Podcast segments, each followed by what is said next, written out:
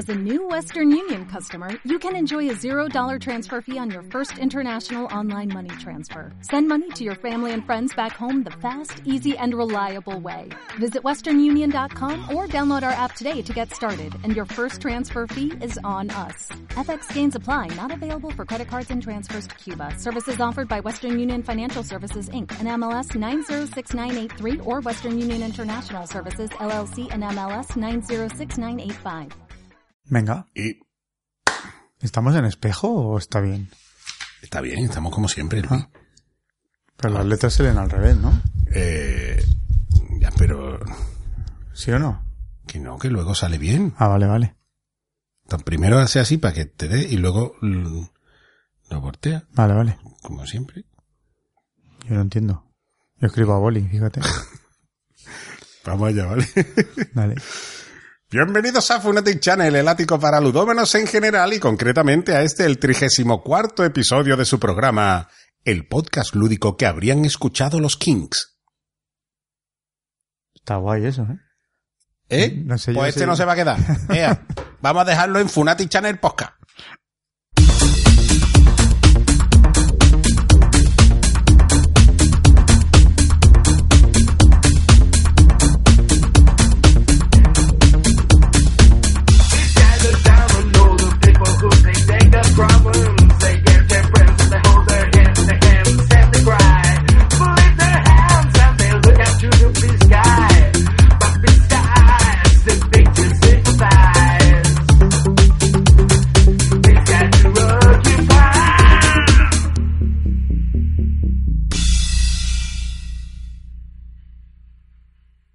Hoy, como siempre, tengo junto a mí al Parcival en pos de lo viejuno, al Lanzarote en busca del grial lúdico, al Arturo defensor de las golondrinas africanas portadoras de cocos, The Black Meeple.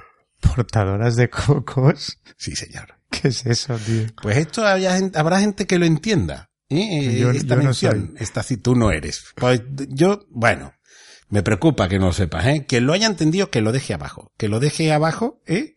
Y que le enseñe a este de dónde viene eso. Luego off the record me lo explica. bueno, señor, eh, vamos con el cuerpo principal de nuestro programa que hemos jugado. Madre mía, la montaña de juegos que hemos jugado ya. Cállate, anda. Sigue subiendo y ahorra aire.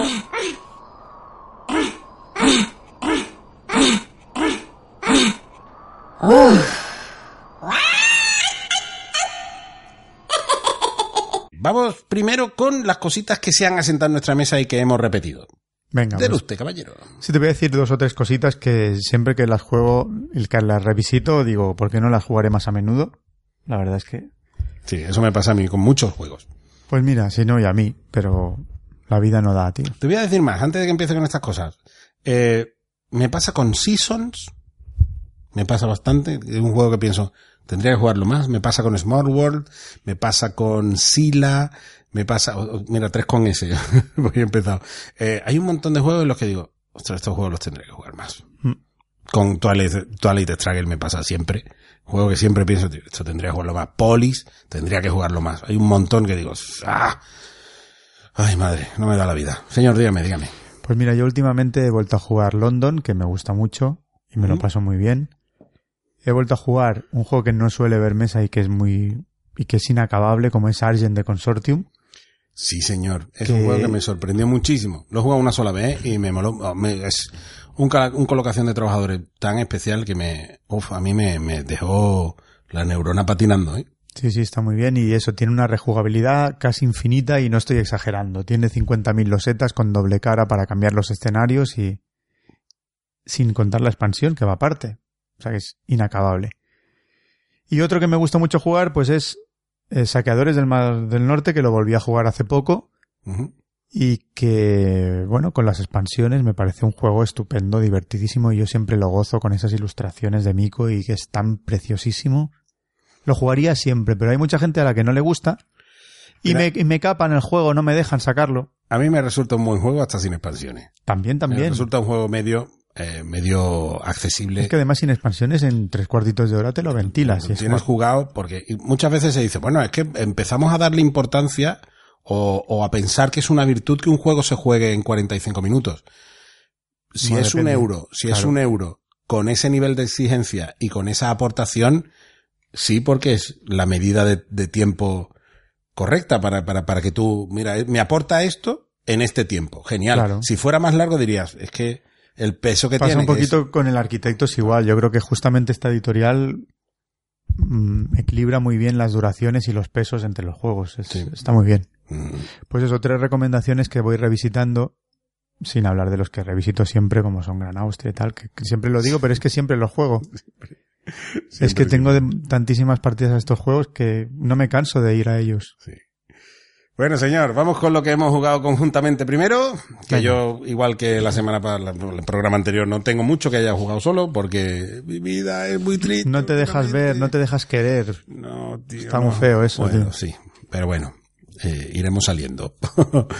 Venga, empieza. ¿Empiezo yo? Venga, Vale. pues voy a empezar con Aquasphere, Mm. un juego de 2014 diseñado por Stefan Feld, ilustrado por Dennis Lohausen, editado por Pegasus Spiele, entre otros, de 2 a 4 jugadores. La comunidad dice que mejor con 4, unos 100 minutos de duración, 12 años y un peso de 3,71.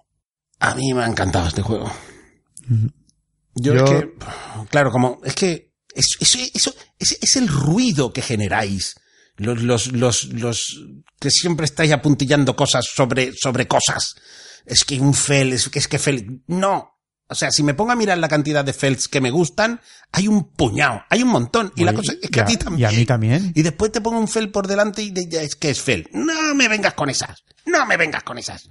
Aquasphere es un juego que a mí me ha encantado. Primero porque no sabía, ¿eh? la verdad es que no sabía bien de qué iba. Eh, es un juego entre programación, colocación de trabajadores un poco sui generis, ¿no? No la programación, digo la colocación, porque la expulsión, generalmente en la colocación de trabajadores es con bloqueo, o es con expulsión, o es con encarecimiento, Mm. o es con lo que sea, ¿no?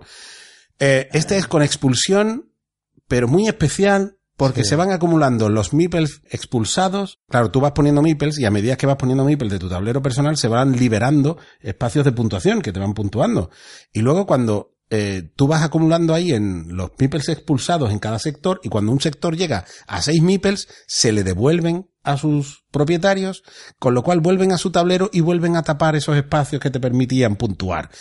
Y es eso hace que ah, que tengas que medir Ay, tanto donde te sí, pones. porque a veces te ves obligado a echarte a tus propios meeples Claro. porque necesitas esa acción. Claro, Bueno, es uno de los muchos detalles. Uno de muchos detalles, porque también tienes la gestión de movimiento de tu, de tu científico. El hecho de que eh, te quedas en un sitio y están los pulpos. Los pulpos te restan puntos, a no ser que los combatas. O en vez de combatirlo, dice, pues no me pongo y dejo a ese que está ahí y que él se Que coma se lo lo de esto y se lo coma él.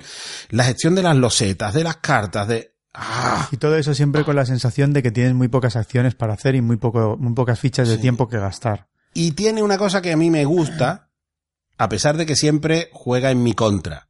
Y es que esa sensación de que hay en muchos juegos en que por una sola cosa, una cosa, has perdido la partida.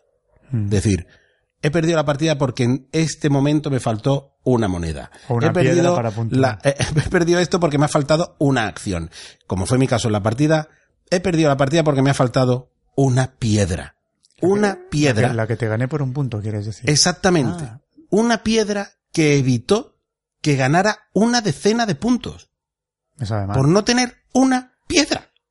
¿Sabes? Y claro, esos son errores de gestión que terminas pagando. Bueno, a veces no son errores, sino que no llegas. Eh, A veces no se llega. No, no se llega, pero bueno, que eh, eh, faltó ahí un poquito de previsión y... ah. A mí lo único, hay dos cosas que no me gustan. Mira, yo este juego lo tuve y lo he vuelto a comprar. Eso quiere decir que tampoco me desagradó tanto y el juego me gusta. Lo único que hay dos cosas que no me gustan. Una que es quizá la duración que se va un poco de madre. Mm, Que bueno, tampoco bueno, es- No se me hizo muy larga a mí, ¿eh? Le hicimos vamos a No, pero que se va la hora, la hora y media pasada larga. Sí. Yo creo. No, sé, no lo sé porque es que no, no me di mi... Bueno, sí, ahora que, ahora que lo dices, mirando el reloj. Sí, sí, era. sí, fue- sí, fueron, sí, fueron hora y sí. media. Y lo, volví a jugar después de jugarlo contigo y también dura bastante. No me, no me, pues mira, jugamos ese, ese No, no, y no me dio la sensación. No, no quiere de- decir que me aburra, pero quiere decir que para ser un euro, que tiene peso, tiene peso, pero demasiado largo, no sé. Es mi opinión, pero me, me lo paso bien. Y la otra es Dennis Lohausen. A mí me encanta. A mí me, a mí me parece ¿Pero que... qué le, qué le pasa Sí. a este pavo, tío? Ah, que va, que va. Discrepo aquí. Qué feo Hay todo. cosas- es hay- todo muy hay feo, cosas, muy feo. Hay muy cosas, feo, hay cosas que hace los Hausen que yo eh, no me gustan. Nada, que digo, no me gusta. Por ejemplo, me gust, no me gusta eh, Gaia Project y me encanta Terra Mística. El grafismo de Terra Mm. Mística me encanta. Sí, pero porque como le va como al niño al dedo, no sé, Vale, la temática pues y tal. Aquí también me gusta ese, ese barroquismo, ese colorido, ese, a mí me gusta un Empezando por la portada, si es Me que... parece muy bien. Ponla que la vean, anda. Ponla que la vean Sí, cuando sí, no te edites. preocupes. que, que es más fea que Pici. No te preocupes. a mí me gusta. A mí no, no le voy a poner pegas al grafismo de, de este. Un poco recargado, eso sí, porque lo mira y...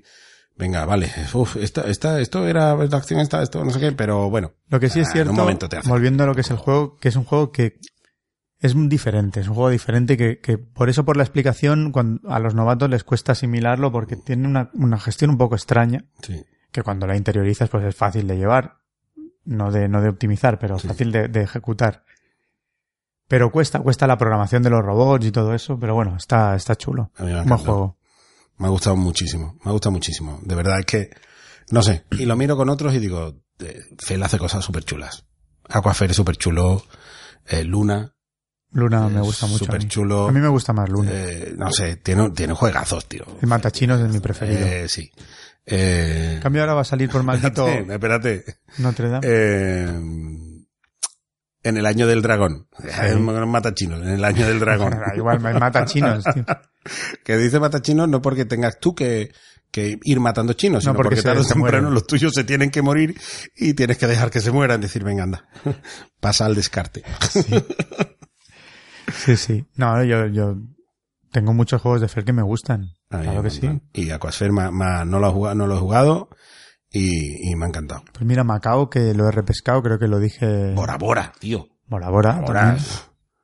Es que yo qué sé, perdona, estaba diciendo Macao. Sí. No, mira, Macao, Aquasphere y Bora Bora son tres juegos que he repescado en mi ludoteca este 2019. O sea, son tres juegos que habías vendido Sí. y has vuelto a comprar. Correcto. Bien. Bueno, creo que eh, Aquasphere, no sé si lo jugué con mi copia, pero bueno, los otros dos seguro y Aquasphere lo tendría que mirar. No me acuerdo si lo compré y, o era el de Pepe, no sé.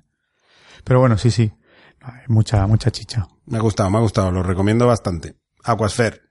Encantadísimo de la vida. Señor, Venga, voy con otro.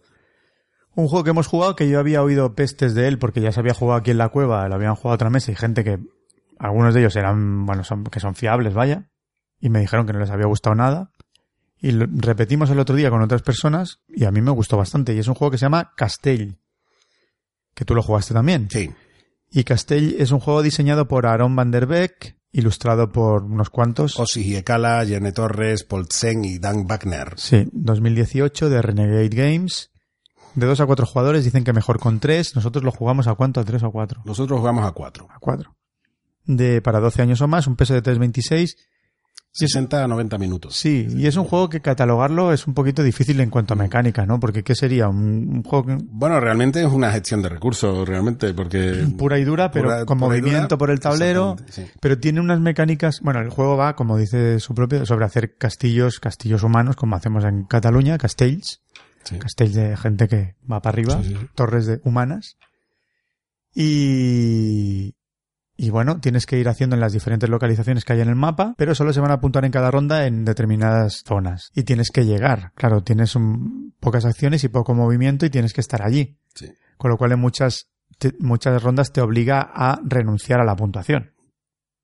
Y Sí. tienes que planificar con vista al futuro. Para quien no conozca, los castillos humanos normalmente tienen una estructura, obviamente en la base están los más fuertes y a medida que van subiendo de, de- de pisos, pues eh, las personas son eh, más pequeñas, más delgadas, pesan menos, pero son gente fuerte y al final incluso arriba del todo termina subiendo la chaneta, que es, tiene que subir la Mm, mano sí. arriba, que es una cría, una cría normalmente, ¿no? Mm. Un crío. Y bueno, y tú tienes que gestionar, eh, aparte del movimiento, eh, para saber dónde tienes que representar, porque además en cada localización vas a entrenar una habilidad diferente y además que irá cambiando por ronda. En la misma localización no vas a, no vas a entrenar la- esas habilidades en todas las rondas. Exacto. ¿vale? Irán, irás rotando. Con lo cual de eso también lo tienes que planificar Claro. a medio largo plazo. Entonces tú puedes, eh, la longitud de tu base, que tu base pueda ser todo lo larga que quieras, que pueda soportar el mismo, un piso pueda soportar el mismo número de personas arriba que, que, que, que abajo, o sea, un piso de cuatro pueda soportar a otras cuatro personas arriba, porque normalmente empezamos con una, con una, con una, con una estructura piramidal, ¿no? Tienes que ir a, a menos personas arriba, pero puedes entrenar la- la- el equilibrio para poder, la fuerza, para que una persona de un peso de abajo pueda soportar a personas del mismo peso arriba, eh, ¿qué más era? Ah, la anchura, ¿vale? Porque empezamos de una base de 3, 2, 1, eh, y puede, puedes entrenar para que, para que vayas ensanchando tu torre, y todo esto son exigencias que te van a pedir eh, en las representaciones y luego unos objetivos que hay que también puedes hacer, porque además tienes la oportunidad de hacer siete acciones especiales durante la partida y solo siete. Y hay 10 rondas. Y hay Quedan 10 diez, rondas, tienes 7 y solamente puedes hacer una por ronda. A no ser que vayas a una localización que te permita hacerla en ese momento concreto, ¿no? Aparte de que el juego es original en cuanto al tema, Sí. creo que hay uno, un- hay un entremés por ahí también que se llama Castellers o una cosa así, que no sé muy bien cómo va, pero eh, es una gestión muy particular esto. Sí, es- a, mí, a mí me gustó. Me gustó por la originalidad. Mí Porque es un juego de gestión con, con un tema original, con una mecánica original. Ah, bueno, una de las cosas que puedes hacer es reclutar, obviamente. Vas por las localizaciones reclutando gente y tú tienes aquí a todos tus, tus castellers, a todos, y tú formas las pirámides como quieras, que esto es realmente el alma del, del juego, ¿no? A mí me ha encantado, a mí me ha gustado un montón. De hecho, me encantaría repetir en breve, Sí, si puede ser, A mí también. para terminar de sacarle sensaciones. No, mm, entiendo que sea un juego con una gestión que a alguien no le gusta, pero para desdeñarlo no, porque me parece que el juego es redondo, no le encuentro aristas. Creo Bien que producido. Bien producido, muy bien es que producido. Renegade, Es que Renegade lo- produce bien. no son baratos. No. Eh, luego a la hora del contacto con otras editoriales para que otras editoriales hagan su juego en otros idiomas, parece ser que la relación suele ser complicada, pero la verdad es que los juegos están manufacturados de una manera fantástica. Y, y este juego está redondito, está muy bien hecho, está claro, no con su cosita de decir, "Ah, un momento, esto, esto era el equilibrio, esto tal. Claro, es que además para conseguir ciertos objetivos necesitas primero conseguir la fuerza, luego conseguir no sé qué. No sé, está, a mí, a mí me, gustó, me gustó. Muy chulo. me ha encantado. Me ha gustado un montón. ¿Ves cómo no hay que fiarse de lo que te digan? Eso es. Y menos nosotros. Es que no. Ni de nosotros tampoco. Castell. Recomendado por nuestra parte. Señor, eh, voy yo, voy yo. Voy yo con Neta Tanka. Otro juego que venía del que se habían oído pestes de él. Sí. Sí, sí, sí, sí. De 2019, o sea, venía también de un Kickstarter, si no recuerdo mal. ¿no? Que hemos jugado a la deluxe. Hemos jugado a la edición de lujo, sí señor. Diseñado por Hervé Rigal, ilustrado por Quentin Reñes y editado por La Boîte de Jeu.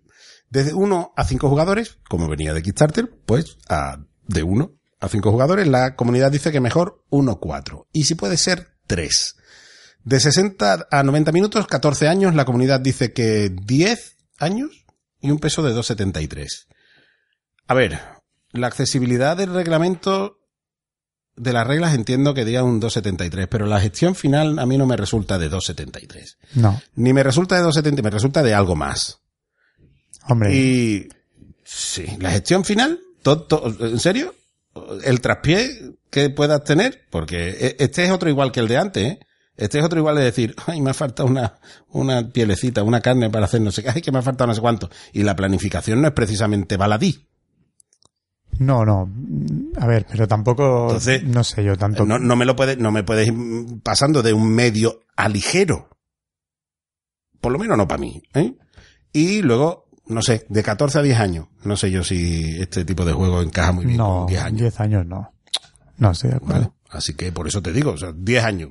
Si fuera un 273 es muy probable que un niño de, dos, de, de 10 años lo jugara, pero es que yo no, no lo veo. Bueno. Eh, otro juego que no me ha explotado el corazón de maravilla, No, a mí tampoco. pero me parece un juego bien hecho. Sí, es un juego bien hecho, bien producido también, Sí. muy bonito. Un juego que entiendo que, a la se gente, deja jugar. Sí, que, que entiendo que a la gente le, le apetezca tenerlo porque sé que es una gestión que tiene su, su público. Mm. Tiene, tiene un nicho ahí que, que la gente, si, si entra y te gusta esa gestión, el juego te puede encantar. La, la, la, la producción es preciosa, la gestión es curioseta, es apretada. Es muy apretada, la gestión es muy apretada. Pero bueno, tiene... Habla, habla de él. Tú que... Porque tú la has jugado una vez nada más también. Sí, sí, la Ah, única partida que tú. No, yo coincido contigo. Es un juego que tiene unas mecánicas también de gestión muy sencillas en la que se tienen que ir haciendo enlaces para, con las tres únicas acciones que tienes para constituir una especie de rutas con esos tres MIPES que te bonifiquen dentro de las localizaciones. Y luego tienes que ir gestionando, construyendo tipis y construyendo, eh, bueno, y alimentando, etcétera. Pero es- eh, coincidimos. A mí me gustó, pero no me enamoró. Yo no, yo personalmente no me lo compraría. Lo volvería a jugar si me lo ofrecen, sí, pero no, no. Y preciosísimo todo. Todo. Todo, todo, todo. Ya digo, me gustan los juegos que son apretados así, es decir, me ha faltado esto para poder completar mi tótem, porque vas montando tu tótem también, tu tip y tu tal, la, la producción es encantadora. De hecho, estuvimos en, en Gigamesh el otro día y mi mujer lo vio. Y este, digo, es muy bonito, es muy bonito, una producción preciosa, pero no sé, no, si acaso tendría que darle alguna partida más para decir, pues mira, pues no me importaría tenerlo, Mm. pero a, a día de hoy, Sí, además yo creo que la, Habiéndolo aprobado, la parece- rejugabilidad de este juego no debe ser muy, ¿no? bueno, no, No lo sé sé. cómo lo ves. Sí, es posible, posible, porque no recuerdo mal, pero bueno, el, el tablero no era fijo, ¿no? Tenía una parte modular, ¿no? Si no recuerdo mal. Las Pero bueno. losetas. Pero bueno, no. Pero bueno, ya digo, eh, el que lo tenga y el que haya decidido comprárselo, me me parece bien. O sea, no, no. Sí, no, no, no es un, no es para quemarlo. Es, Y se lo quiere quedar, perfecto, porque es un juego de, de agradable de jugar. Pero de ahí a adquirirlo yo ahora mismo, no me. qué sé yo. Pero me ha gustado. Bueno. ¿no? Si un Sí. día lo trae David otra vez, pues lo, lo jugaremos, Sí. ¿no? Venga, señor. Venga, vamos con cositas que hemos jugado cada uno por su lado, ¿no? Venga ya. Adelante. Pues voy a empezar con uno que yo sé que tú quieres, quieres jugarlo y quieres incluso tenerlo. A ver. Que yo ya había jugado en su versión antigua, de hecho yo tengo la, lo tengo en la edición antigua, que es Java, de la trilogía de la máscara de Kramer y Kisling. Y yo tengo las tres cajas esas largas y finitas, con portadas maravillosas, que son de Lohausen, No. ¿No? Que yo sepa, no. No, del Bovinkel deben ser, son de Sí, Bovinkel. posiblemente sea de. Bueno, total, que yo he jugado a la nueva edición, a la de Maldito, que es Cuzco, que le han cambiado el nombre porque en realidad el- donde querían ambientarlo era ahí, no en en, Java. en un inicio, la Claro. edición, las ediciones originales, la idea era ambientarlo en Cuzco, no en Java. Correcto, pero no sé por qué. Porque además geográficamente no tenía sentido ubicarla No. en Java, sino en Cuzco. Mm. Pero bueno, ahora la han, la han reeditado, mm, Super Mipel y Maldito. Un juego de 2 a 4 jugadores, dicen que mejora 3, y 3 que es quizás un número, 3, con 4 de, de peso. Y es uno de esos juegos de la trilogía de la máscara, o como podría ser Torres, que es el cuarto de la trilogía, por así decirlo, de puntos de acción y en este caso de losetas. ¿Torres? ¿El 4? Mm, ¿El cuarto? Sí. Eso dicen, por la mecánica de los puntos de acción. Ah, bueno, pero no por tema, precisamente. No, por tema no. Pero se, se pensaron casi conjuntamente y con ese sistema de puntos. Bueno. Java la particularidad que tiene, ya lo sabréis, es que tenemos que ir colocando losetas con puntos de acción y moviéndonos a lo largo del tablero de los dos tipos de territorio que hay. Y tendremos que ir construyendo templos y puntuaremos cuando construyamos y cuando los cerremos quien tenga mayorías. Y la gracia que tiene es que se van colocando las losetas hacia arriba y se van generando alturas de losetas y dominará la región quien esté más alto al lado de un templo. Esto así a bote pronto, a bote pronto recuerda un poco a, a Tikal. ¿No? La colocación. La mecánica es la misma, la, mecánica tal. de puntos de acción es igual. Los templos también suben en altura, pero aquí también sube el territorio. Ah, vale. Es decir, en Tikal se puntúan por mayoría de meeples, Sí, en Java se puntúan por mayoría de altura. vale. El que esté más arriba en la montaña va a ser el que se lleve la puntuación. Bueno, hay más cositas, pero básicamente esto es el juego. ¿Y qué tenemos como resultado? Pues es un juego muy táctico, muy oportunista y que a mí personalmente me gusta mucho como todos los de la trilogía. ¿Tú que en qué orden pondrías los juegos de la trilogía en cuanto a preferencia? Pues mira, lo estuvimos hablando el otro día que jugábamos, que curiosamente a mí Tikal me gusta mucho con Subasta. A mí me gustan Tikal, Java y, Meji- y México. A mí me- México es que me, me resulta el más abstracto de todos, en cuanto a abstracto al uso, pero me gusta un montón. Pero me gustan los tres, me gustan los tres y, A mí me parece que son tres juegazos. y para quienes no lo tengáis, pues las nuevas ediciones son preciosísimas. Tres juegazos. Dos, Cuzco tengo que jugarlo todavía, pero por lo que tú me dices, No, lo es, lo es. si está más o menos en el perfil de los otros dos, sí, porque a mí Sí, tienen la misma dosis de, de- de mala leche en cuanto a oportunismo, en cuanto al rollo táctico de saber posicionarte y esperar cuándo moverte, cuándo cerrar la partida, porque es importante. No desentona en absoluto y son tres pedazos de juegos increíbles con un lavado de cara ahora que si no los tenéis por 40 y pocos euros, Están espectaculares. Merecen la pena. está genial. Voy yo, señor. vale. Roll Through the Ages, La Edad de Bronce. Un juego de 2008 diseñado por Matt Leacock, ilustrado por Marco Fiedler, Montemur, Paul Niemeyer, Klaus Stefan, editado en español por Gen X. De uno a cuatro jugadores, la comunidad dice que mejor con dos, nah. De 30 a 45 minutos, 8 años y un peso de 1,78. Bueno, Roll Through the Edges es un juego de 2008 pasa un año del viejunismo Sí, sí. y es un Según juego mi criterio. de dados y marcar cuando pocos dados, juegos de dados y marcar había. ¿Vale? Y yo diría que es un juego de dados y marcar para jugadores. Porque tiene una gestión que mola, el tema mola. No quiero que penséis que tiene nada que ver con Through the Ages. ¿Vale? Through the Ages, o sea, no es un juego, es una adaptación de dados. No, no es una adaptación de dados. Es un juego en el que tú tienes que llevar tu civilización, entre comillas, con una gestión de tus dadetes, con un mecanismo de dados tipo Yahtzee. ¿Mm? Pero eh, no, eh, no vais a encontrar similitudes de juego con Through the Ages. Es otra cosa, ¿vale? Bueno, pues tenemos, empezamos con tres dados. Cada dado representa una, una ciudad que tenemos. Tiramos nuestros dadetes, vemos el resultado, nos quedamos con lo que nos interesa y podemos relanzar esos dados hasta tres veces. ¿vale? A no ser que salga un resultado de calavera, que te lo tienes que comer. Ese se queda fijo. Eh, en los resultados de los dados tenemos las calaveras, que provocarán desastres, pero también nos darán recursos. Tenemos una cara con un, un recurso.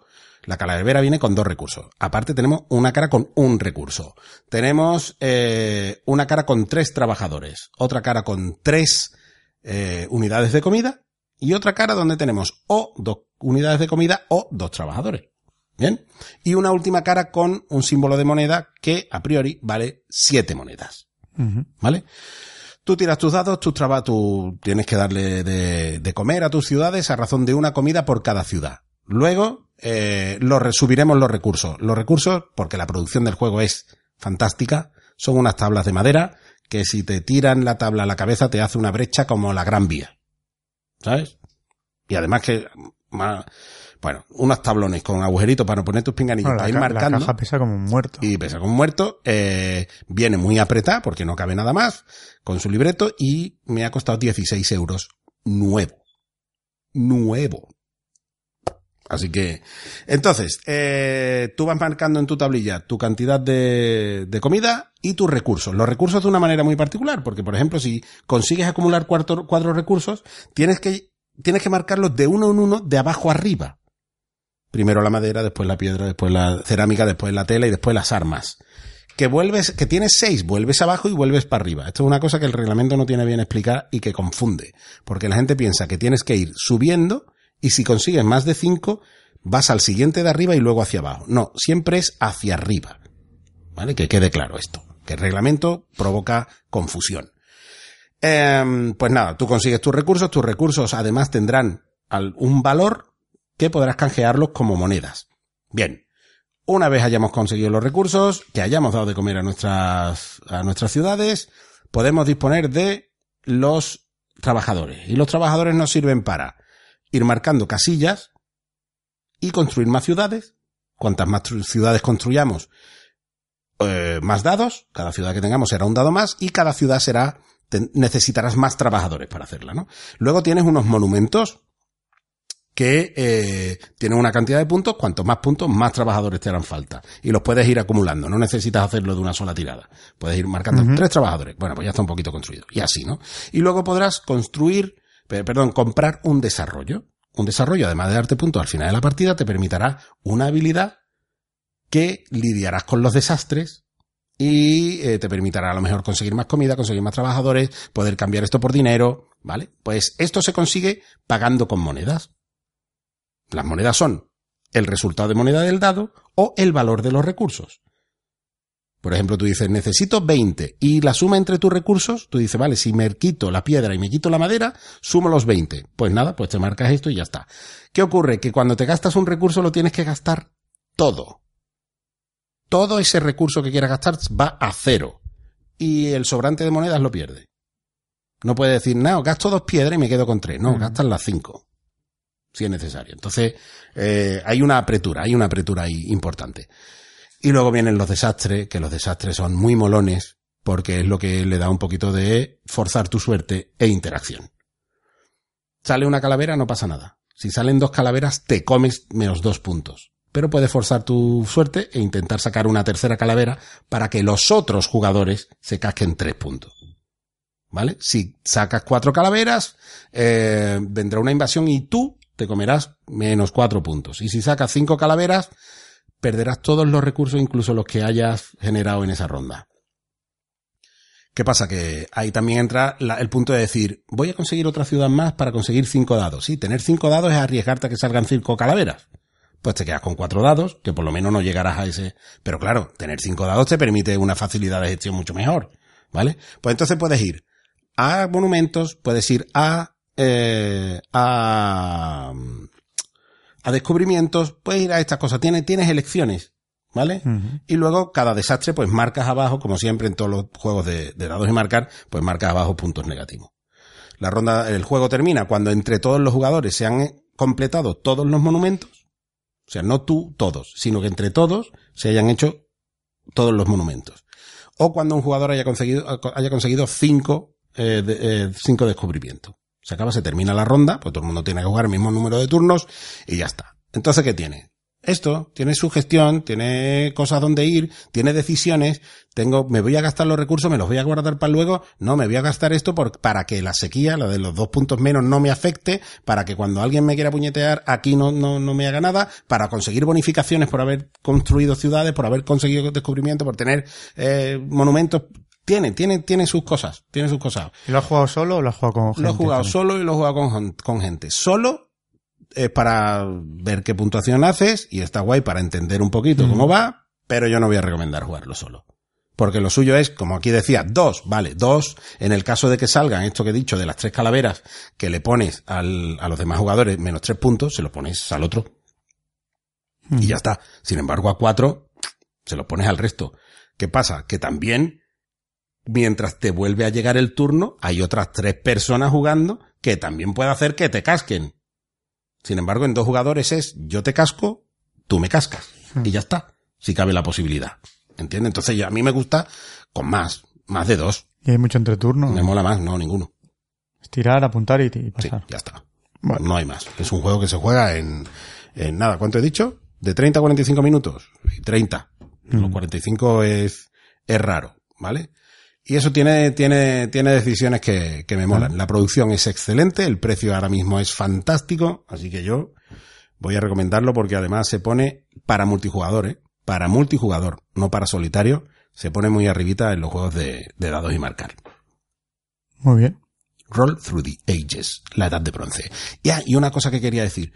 Hay una expansión que eh, se hizo primero de impresión libre y luego se editó el juego con, con esa expansión, que la expansión simplemente es una nueva hoja de puntuación que te permite ir a otras cosas para alargarlo un poquito en duración y en dureza, que te dé otras decisiones, ¿no?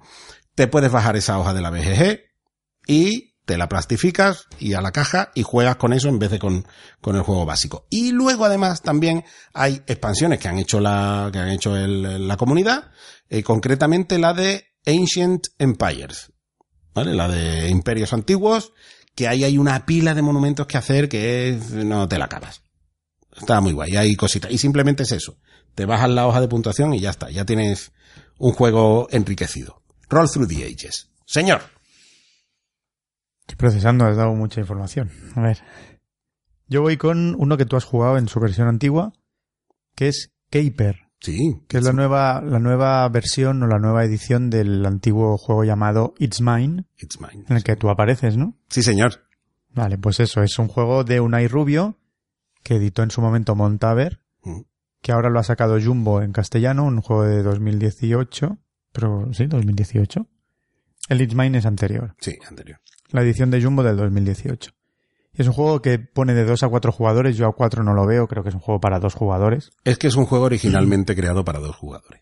Para más de 13 años, con un peso de 2.25 y es un juego de cartas de draft Sí. y de colecciones. Tal cual. Además, siempre, por cierto, de It's Mine concretamente, hay una reseña en, aquí, eh, en Funatic Channel, y eh, siempre lo digo, lo digo en, en la reseña, que, y lo he dicho siempre, que es un juego que tiene una tría de intercambio, que es un mecanismo que no suele funcionar a dos jugadores, y que aquí va de maravilla. Sí, es quizás su punto fuerte. Es un juego original, con rejugabilidad, porque los escenarios cambian cada partida. Tiene una mecánica que extrañamente funciona bien para dos jugadores, como es el draft. Mm.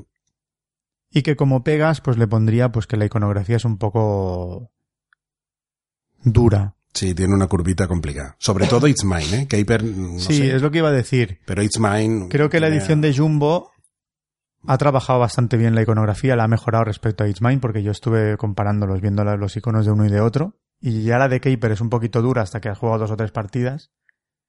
Pero la de It's Mine es muy dura. Es dureta, es dureta, sí. Y luego, sé que a ti el arte de It's Mine te gusta, Mucho. Pero a mí el de Caper me gusta aún más. Creo que le han Sí, hecho, lo he visto, lo he visto y es muy bonito. creo que le han hecho un lavado de cara brutal. Que bueno, sin ser feo el otro tenía su estilo, pero a mí este me encanta el que han hecho. Me encantan las ilustraciones, me encanta la producción, me encanta el tamaño de caja, me encanta el juego. Estupendo, me ha gustado mucho, mucho. A mí lo que me mola de It's Mine en cuanto al arte es que ese toque acuarela y es un, es, es un tipo de ilustración que no he visto nunca en otros juegos, en juegos de mesa, quiero decir. Porque además el ilustrador no es ilustrador de juegos de mesa. Era Mm. ilustrador de otra cosa. Y ese toque acuarela me Sí, resulta ya, ya el arte antiguo está bien. Yo me gusta más el nuevo por estilo, pero los dos tienen su personalidad. Y luego el juego, pues lo dicho, hay tres localizaciones que van cambiando cada partida porque cada localización es una carta que se saca al azar. Y el objetivo del juego es conseguir por mayorías ganar esa localización. Mm, Simplemente, o sea, de- aparte del draft, la mecánica principal de puntuación es de mayorías. Sí.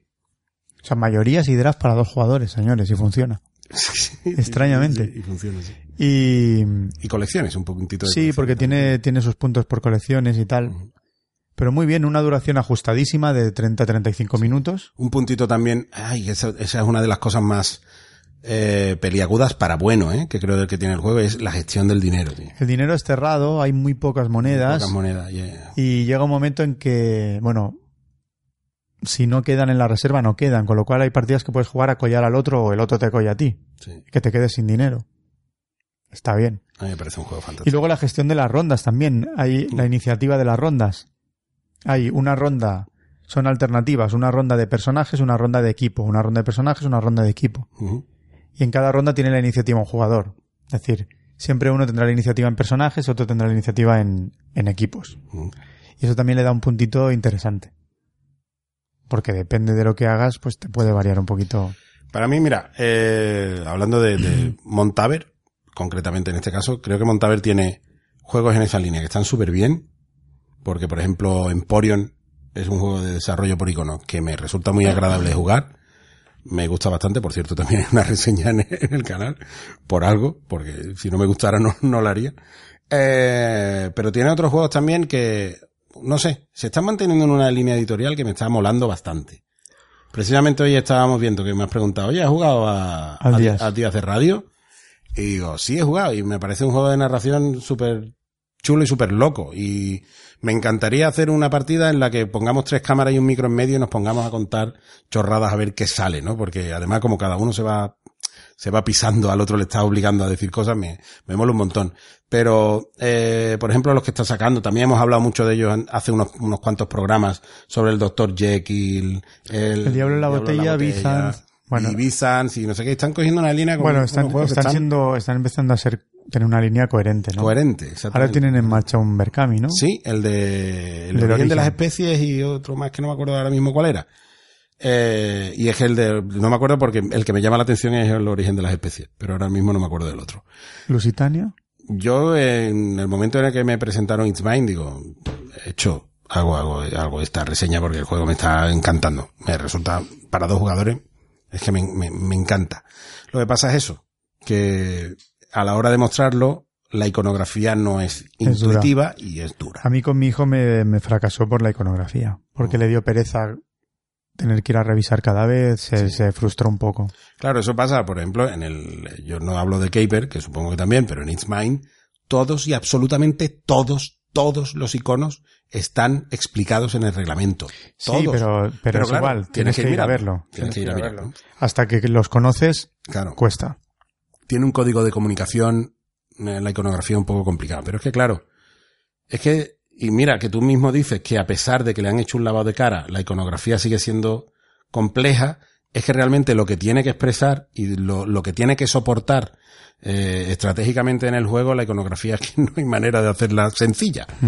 Pero bueno, o yo mucho, que o yo, mucho más sencilla. yo que le he jugado ya cuatro o cinco partidas, ya, ya la tengo. Ya la tienes por la mano. Sí, Claro, a mí me pasa con It's Mine. Yo tengo la iconografía de It's Mine, ahora no, ahora hace uno- un, un bastante Bueno, tiempo tendrías no que repasarla. pero eh, la tenía por la mano. No me preocupaba en absoluto. ¿no? Sí, sí. Pero bueno.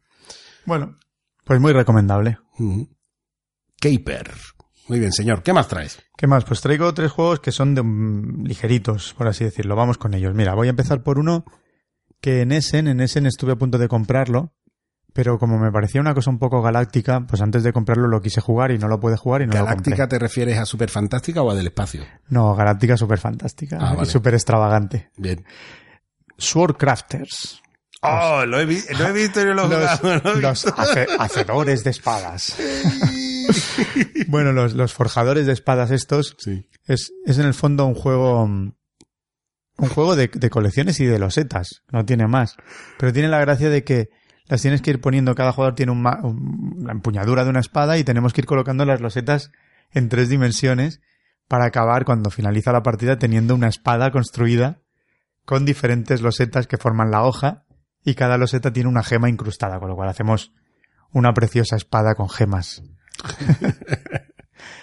y bueno, no tiene más, tiene la mecánica principal de, diríamos, de, de San Marco, que inventó San Marco de, del repartir, del que parte y reparte, se lleva la mejor parte. Pues eso, hay un jugador en su turno. Lo primero que hace cada jugador es partir, se hace una, una parrilla de losetas Ujú. y cuando te toca, lo que tienes que hacer en la primera fase es partir un grupo en dos. No puedes hacer zigzag ni nada. Coges un grupo y lo partes en dos. Sí. El siguiente hace lo mismo, el siguiente hace lo mismo. Cuando todo el mundo ha partido, va a haber un, un grupo más que jugadores. Y luego, por orden de turno, cada jugador elige. Sí, Qué original, ¿no? Qué cosa más... Bueno, como en San Marco, Sí, sí, sí, pero... o como el de las pizzas, el piece of, piece of cake.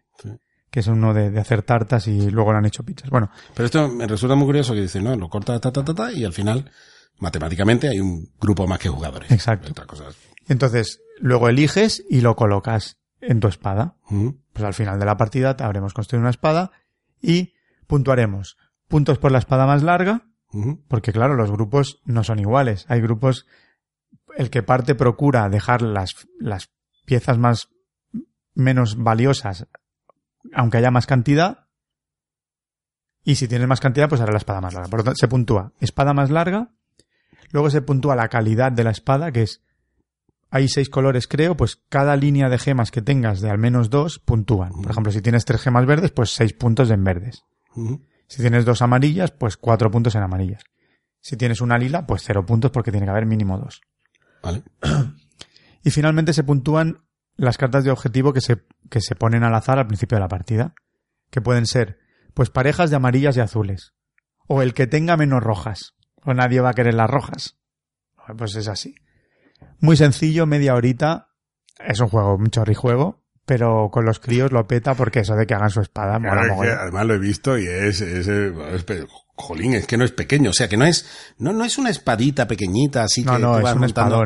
No, no, no, es una espada que la empuñadura te ocupa la mano. Sí, sí, sí. Que, ¿Sabes? Y el- la producción está muy bien, el cartón es del bueno, Es que si muy no- guay. Es que si no, Muy bien, muy a bien. dos veces que las encajes ya, ya se estropean, ¿no? O le echas calidad ahí al cartonaje o no. Pues está muy bien, me, me ha gustado. El- lo compré al final a ciegas porque no lo compré en Essen sin poderlo jugar y lo he comprado al final a ciegas y me ha cuajado con los niños. Muy bien, tío. Esto era Sword Crafters, ¿no se llama? Sí, Sword. Crafters. Muy bien, señor. Voy con un par más, Sí, muy dale, rápido. dale. Sí, dale, dale, tú tranquilo. Mira, tengo. También jugué a un juego. Diviértete, diviértete. Un juego de Nicia. Que Nicia es Dios. Oye, yo hay un par de juegos de Nicia que le tengo un poco de no sé qué y que están baratitos y los he visto y digo, bueno, son Nicias. Perdona que te interrumpa. No, no. Pero es que lo veo y digo, mm, eh, claro, pero es que no sé A ver. Nicia, como tiene toneladas de juegos, Eso es lo que pasa. y no estoy exagerando, pues tiene de todo. Tiene obras maestras, tiene medianías y tiene, tiene alguna caquita también. Ya. También porque se repite muchas veces en, en juegos muy similares. Mm. Bueno, pues esta vez es uno de esos juegos nicianos minimalistas que es una risa. Es algo parecido a Strike sin ser Strike, una especie de parchís mm, mm, malnacido. Par- bien. el parchís malnacido de Creo que ahora mismo está levantándose todo el mundo para ir a comprarlo. ¿Qué estás diciendo, Luis? Sí, bueno, es Despeja esto, por favor. Escape. No le he hecho la ficha, ¿no? ¿Escape? Ah, sí, aquí. Sí, sí. Escape, que es una reimplementación de un juego que se llama Extra, que es antiguo de 1998. Extra con dos X. Sí, Mm. que bueno, el, es del 98, pero la edición con la que yo he jugado, que es una reedición de Filosofía, de la editorial Filosofía de 2010. 1.14 de peso, se puede jugar de 3 a 6 jugadores. Bueno, pues hay, hay una especie de tablerito, como en el parchís, con creo que son 36 pasos, y el primero que llegue al final del camino va a ganar. Entonces todo el mundo tiene dos dados, Estoy esperando, ¿eh? Todavía. todo el mundo tiene dos dados y en su turno tira los dados y cuando decida que, que se para, qué combinación se para, lo puede colocar en el tablero. El tablero tiene un apartado que es como una escalera. Mm. El, peldaño de abajo vale cero, el segundo uno, el tercero dos, así hasta, se- hasta cinco. Entonces tú pones la combinación que te salga en el escalón que tú quieras. Por ejemplo, si a mí me sale un 5 y un 2, pues un 52. Y lo pongo en el peldaño que yo quiera. Si me vuelve a llegar el turno y están mis dados en el tablero, en el peldaño que yo lo puse, me moveré tanto como ponga en el tablero. Por ejemplo, si lo puse en el peldaño 3, pues avanzaré 3. Mm. ¿Qué ocurre? Si cuando a mí me toca y coloco en, el- en la escalera en un valor superior o igual al de los otros jugadores, todos los que tenga por encima los devuelvo a su mano. Y entonces no avanzarán. Y ahí está la gracia y el dilema a veces de... Vale, vale. He sacado porque hay un dado que no tiene 6 y tiene un 7 y otro dado que no tiene 6 y tiene 5, creo, algo así. Están manipulados. Y luego hay como un- una calavera o un error que si te sale la primera cuenta como cero, pero si te sale la segunda pierdes el turno, con lo cual tienes un punto de forzar tu suerte Sí. que tú dices, saco un 5 y un 0, 50, me podría plantar. Pero no, no, tengo que echarles, que, tiene, que hay un 60 y pico allí, tengo que echarles, me arriesgo. Pues si sacas los dos, un fallo o los dos fallos, retrocedes casillas. Y eso es todo. En 20 minutitos es, fuerzo mi suerte para echarte o no. Y entonces está la maldad de, me voy a mover cero, pero todos os vais fuera. Y ya está, es una especie de strike divertido. Ya lo jugaremos. Muy, muy gracioso. Escape. ¿No? Sí. Muy bien. Pues yo te decía, esto de inicia que tengo ahí el, el- he visto a veces el, uno de canguros, que es un juego de cartas que no sé muy bien de qué va. Pero he visto ahí a veces barato y como No pone inicia, dices tú, bueno, cinco euretes igual, de- bueno, no sé, pero no me termina de decir, de decidir. Y otro que, que era en alemán y se llamaba Jagger und no sé qué, Ah, ya, el que sí es de... de animalitos, no sé qué. Bueno, de- es el de las cavernas, ¿no? El que Sí, se una como, cosa así, sale un mamut o una mamut. cosa así, esto, y, y no sé, no me decidió porque no lo conozco. Pero bueno, eh, investigaré a ver qué... Claro, hay que investigar. Es que te lo digo porque, hombre, si es Nicia, merece una oportunidad, ¿no? Merece, un- aunque sea un miramiento. ¿no? Inicia es el amo, tío. Por eso te digo. Muy bien, señor. Eh, hasta aquí, ¿no? Tengo otro, pero bueno. Ah, ¿cuál? ¿Cuál? Dilo. Bueno, uno que, que ya hemos hablado alguna vez de él, pero lo he vuelto a jugar últimamente, que es China, que es un juego de Michael Chat, Sí. que ahora va- se abrió un Kickstarter de Iwari. Y bueno, es un juego que tiene historia porque salió primero como Web of Power, que salió en el 2005, en el 2000, perdón. En el 2005 se reimplementó como China, Sí. luego se reimplementó en 2014 como Han, y ahora ah, vuelve a salir con un lavado de cara y un pastizal que te piden por él. Que es Iguarí, ¿no? Sí. Y bueno, yo tengo China, la, la edición de 2005, Sí. con una caja de esas de Abacus Spiel horrible, larga y estrecha.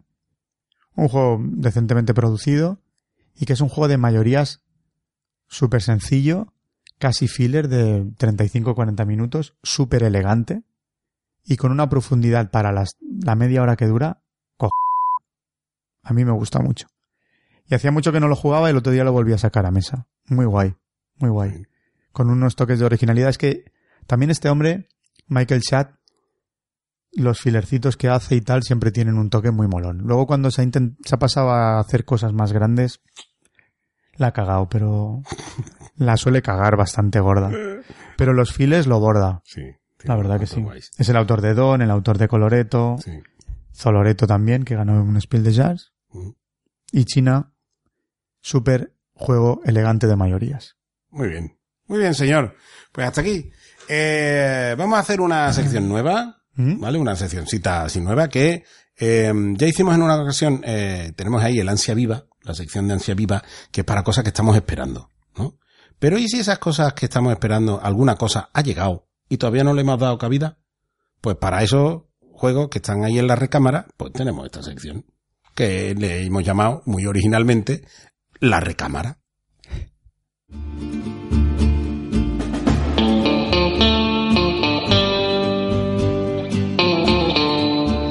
En calzoncillos solo hay lugar para uno de nosotros, White Meeple.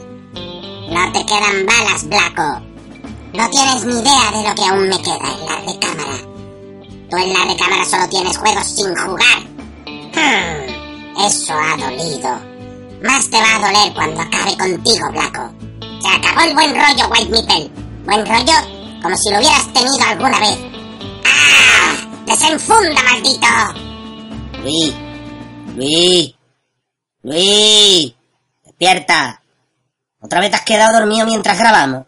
No estaba durmiendo, era un parpadeo largo. Sí, ya. Otra vez la pesadilla de la recámara, ¿no? Y suelta la pistola, que te vas a dar un tiro en el pie. Como con tu reseña. Qué anormal. Oye, ¿te imaginas qué pasa y te tengo que ir a visitar al hospital y te han puesto uno de esos pijamas abiertos por detrás que se te ve el culo? Dale. Todavía no ha soltado la pistola, ¿eh? ¿Qué tienes tú por ahí?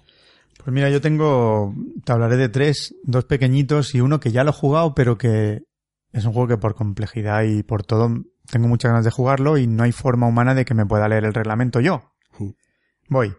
Las dos cositas pequeñas son, mira, y dos son de dos tomatoes. Una es Cousins War, que lo tengo desde hace un bastante tiempo y no ve mesa, y espero que no me pase, necesito sacarlo porque los fillers se me pudren cuando no salen, me cuesta mucho sacarlo, es decir, Ya, pero... los compro por un pronto, normalmente, y si no los estreno al cabo de poco tiempo, luego se me eternizan ahí. Sí. Entonces, como no lo le dé puerta pronto, le dé vía pronto, va a haber puerta. Hay que, hay que sanearlo. Bueno, yo eso, para el Cousins War, que además le tengo ganillas, yo me presto. Pues llévatelo si quieres. Ah, y- eso es lo que pasa. Es que antes Hay me que dice, estudiar. tengo ahí un montón de juegos que todavía no he estrenado. Digo, los voy a poner ahí a pilar para que la gente se los lleve si quiere, se aprenda el reglamento Bueno, y que luego lo voy a que me lo explicar. Mira, y va bien en esta sección, va bien en esta sección. Yo llevo, siempre lo digo, llevo un porrón de años que me mantengo entre 15 y 20 juegos por estrenar. La ludoteca no para de subir, porque estoy igual 600 por ahí ahora.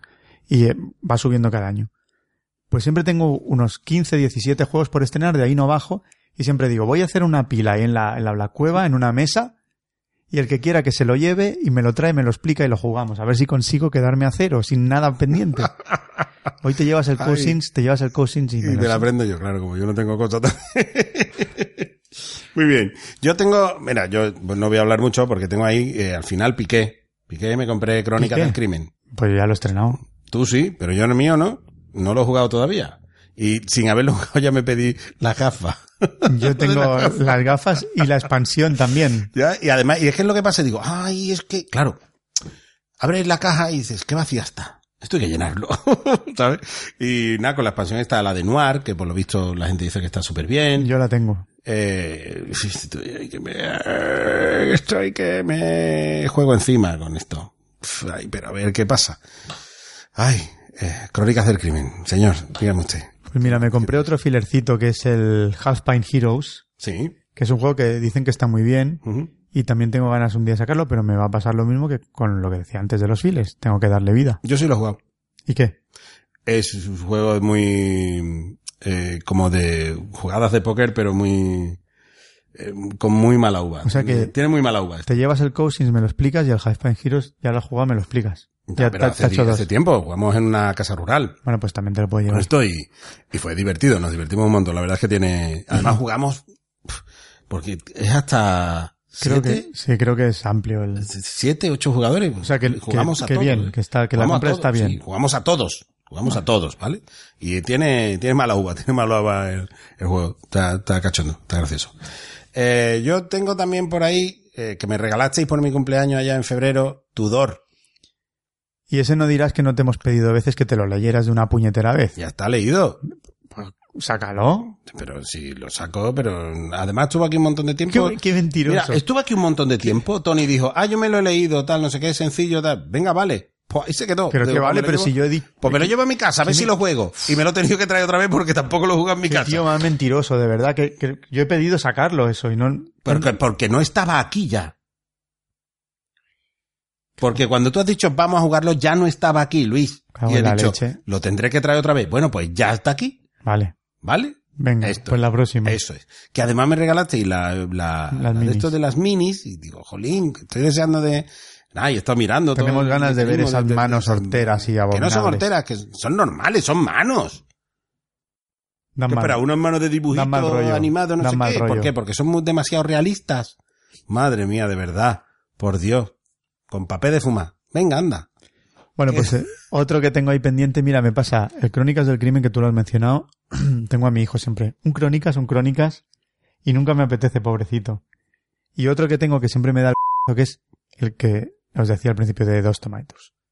Root, Root, papá, estudiate ya el Root, estudiate ya el Root. A ver si es verdad y te lo estudia. Sí, porque solo jugamos aquella de, de iniciación y no sé si a vosotros os pasa, pero cuando tú te estudias un juego, pues ya está, el, el- el nivel de absorción de reglamento es brutal.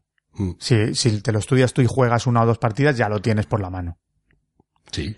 Pero cuando tu primera partida te la han explicado y tardas dos meses en volver a jugarlo, cagada. Porque se, ya no, tú no lo dominas y, te- y tienes que partir de cero. Sí. Y eso es lo que me ha pasado a mí con Root y Root además es un juego un poquito especial. Asimétrico con diferentes diferentes juga- jugadores tienes que leerte cada sección por diferente por separado y bueno no me bastó con esa primera partida tengo que partir de cero y leérmelo Sí, entero. sí, porque además no es, no es facilón. Eh, me refiero, no es facilón a que, claro, tiene tantos matices para cada una de las facciones que, pff, que Sí, tela, sí. que telita. pues Mira, tengo a mi este- hijo machacándome Este es uno de esos juegos en los que le dicen, mira, cada uno que se estudie lo que hace su facción, ¿sabes? Y luego venimos Claro. y ya explico yo el general. Pero es que si no, Mm. sí, así es. Eh, y ahora tengo también que encontré muy baratito. El otro día estuvimos en Kaburi, Roland Games, y tienen ahí una mesita. Esto es una recomendación que me gustaría hacer para todas las tiendas. El género tiene que ciclar. Los juegos no se pueden pudrir en las estanterías porque llega un momento que no llaman la atención. Te dice, ya, pero es que este, no, hay que, hay, hay que saldar juegos. Juegos que no salen hay que saldarlos. Es una opinión personal, claro. Tú luego tú, tú dirás, ya, pero es que este juego, sí, pero hay que saldarlos. Y eso siempre es muy atractivo. Porque además, quieras que no, genera afición y genera volumen de venta también. Pones tu mesa allí con juegos saldados o más baratos o lo que sea, ¿no?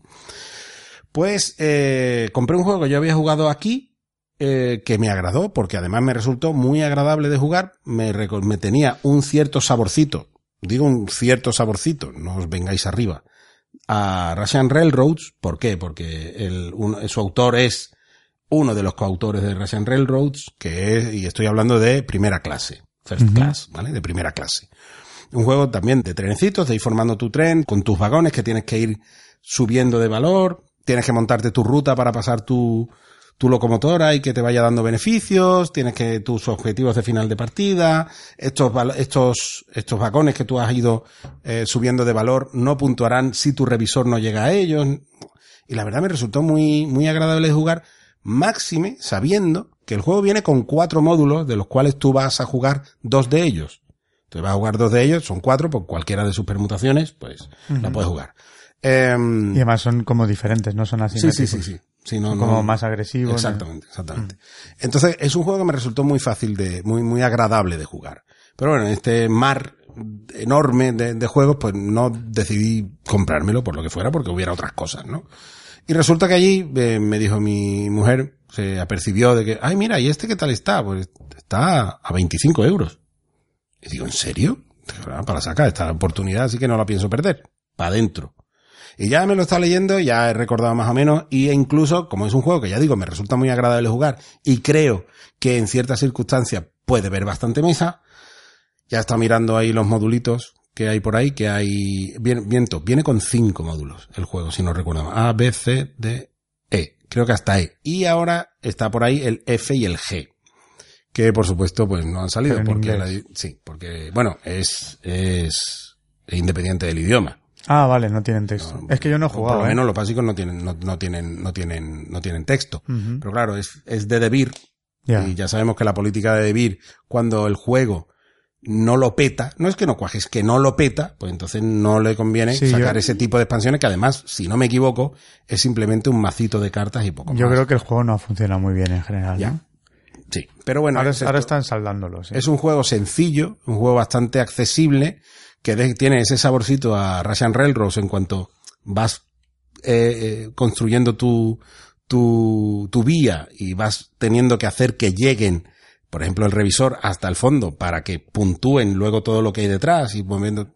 Tiene un cierto saborcito, es cierto, ¿eh? tampoco es, pero es mucho más cortito, es más ligero, bien más, muy accesible y no he querido perder la oportunidad. Así que estoy deseando de meterle otra vez mano y a investigar mezclando los, los módulos y comprármelos en la BGG, porque es donde los he visto los, los otros dos, porque además hay uno donde viene un mago. Hay un módulo donde viene un mago. Ah, y hay uno que es el que estoy loco por probar, que es del asesinato en el Orient Express, que viene con fichas. Pero se va con- en el juego básico. Sí, sí, ese va en el juego básico. Que, que viene ahí con, con las fichas de Sí, lupa sí. ¿no? para Ese- saber. ese viene en el juego Ay, básico. quiero probarlo, quiero probarlo. Quiero probarlo. Primera clase. Sí, señor. Muy bien. Ya ¿Algo lo cataré, que yo no lo, no lo he No, catado. pues ya está, lo traeré como el Tudor y lo jugaremos. Muy bien. ¿Vale? Porque yo lo que sí tengo es que yo me estudio mis juegos. No, yo también. Si no, no, pero no pido que los demás se lo estudien. Yo digo si alguien quiere Si alguien quiere, yo tiro, tiro, ¿Será que- tiro será la que- caña.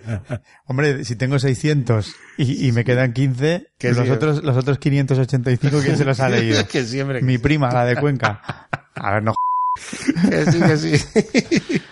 Está bien, hombre. Además me parece bien. Me parece bien que de vez en cuando, oye, si queréis colaborar en que esto, en que esto fluya, pues hay que estudiar todo el mundo. Pero bueno, tampoco te quejará porque muchas veces la mayoría de la gente que viene y trae juegos. No, no, la gente viene, viene estudiadísima de casa, muy bien. Pues eso. Muy bien. Pues hasta aquí, señor. Esto ha sido la recámara.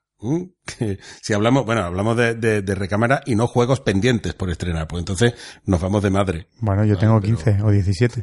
Tampoco Yo- tantos. Yo no me acuerdo cuántos tengo ni los he Calcula el contado. porcentaje. No los he contado ni los quiero contar. ¿Sabes? Bueno, señor, hasta aquí. Muchas gracias por vernos, por escucharnos, por leernos, sobre todo el blog de aquí del señor Ficha Negra. Seguidnos por las redes sociales y antisociales. Dejadnos vuestros comentarios en la caja de YouTube o de ebooks. Y si tenéis alguna duda en particular que queráis que os contestemos, pues escribirlas al correo electrónico funaticchannel.gmail.com y nada más. Que a ver si nos vemos pronto, ¿no? Y tanto. Pero si es alrededor de una mesa jugando, mucho mejor. Adiós.